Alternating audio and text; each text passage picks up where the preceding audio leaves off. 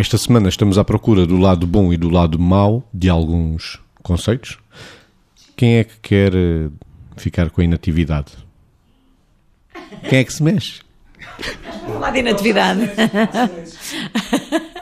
ok. Uh, quem é que se mexe para falar de inatividade? Bom, uh, então pronto, eu vou mexer para vou fazer, vou ficar com a fatia podre do bolo, que é falar de inatividade e do lado mau da inatividade. Uh, bom, o que é que é o lado mau da inatividade? É a, a pessoa que uh, gosta de, ou se habitua, ou se acomoda uh, ao nada fazer, uh, confundindo inatividade com trabalho esgotante e não percebendo muitas vezes que a inatividade é o corte da capacidade de autorrealização, é o corte da iniciativa, portanto, é o corte de uma data de coisas que são boas na pessoa. O que é que é isto também da inatividade? É a pessoa estar a fazer uma amputação de si mesma e se nós pensarmos, agora não é uma área que eu costumo falar muito, mas que agora me vai, o que é as questões, por exemplo, da neuroplasticidade. Se a gente pensar nisto, uma pessoa que fica inativa também não desenvolve, não se desenvolve em termos de potencial e, portanto, a sua neuroplasticidade não é desenvolvida. E como não é desenvolvida, a verdade é que pode ir uh, implodindo em termos de competências para a vida e pode ir perdendo capacidades que antes porventura tinha e, portanto, não é só a qualidade de vida que se destrói em termos de, de não fazer nada, digamos assim, de ter uma vida sem interesse e, e sem sentido, mas é também a própria pessoa, com o passar do tempo, ir se tornando incapaz para que um dia, quando queira porventura retomar a ação e a atividade, quer, mas já não consegue, porque já não tem competências que lhe permitam e já não tem capacidades que lhe permitam regressar a uma nova forma de vida que porventura possa querer reinventar e depois também já não consegue. Este é claramente o lado mau da inatividade, não confundir com descanso. É? Vitor, estava em descanso ou inativo?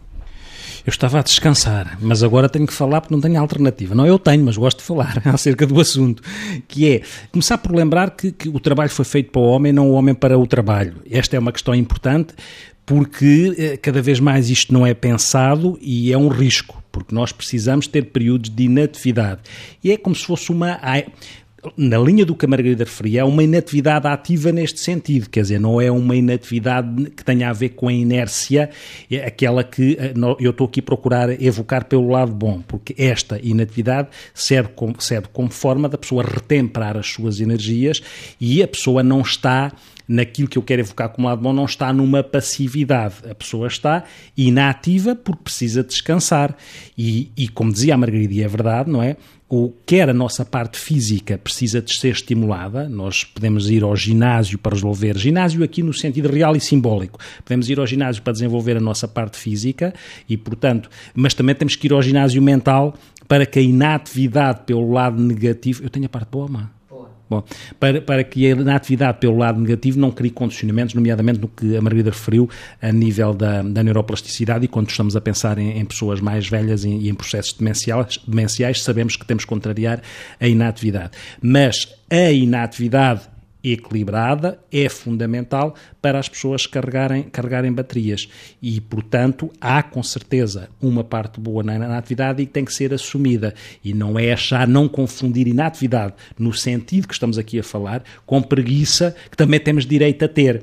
Desde que estas coisas sejam escolhas nossas e que estejam pontuadas nos momentos certos e nas circunstâncias certas são fundamentais, porque nós não somos seres manicaístas no funcionamento, não temos só um lado e outro por alguma razão. Nós temos que criar, temos dois hemisférios cerebrais, temos dois olhos, temos duas partes do corpo, depois temos uma coisa que temos o nariz só um, por exemplo. Mas este, este caráter sistémico devolve ou reenvia para um equilíbrio que nós também temos que ter nestas nossas, nestas nossas funcionalidades. E a neuroplasticidade numa frase? A neuroplasticidade é, é o nosso cérebro ter capacidade e a possibilidade de ser desenvolvido em termos de redes entre as nossas células nervosas pelas nossas práticas comportamentais, esta relação que existe entre cérebro e comportamento.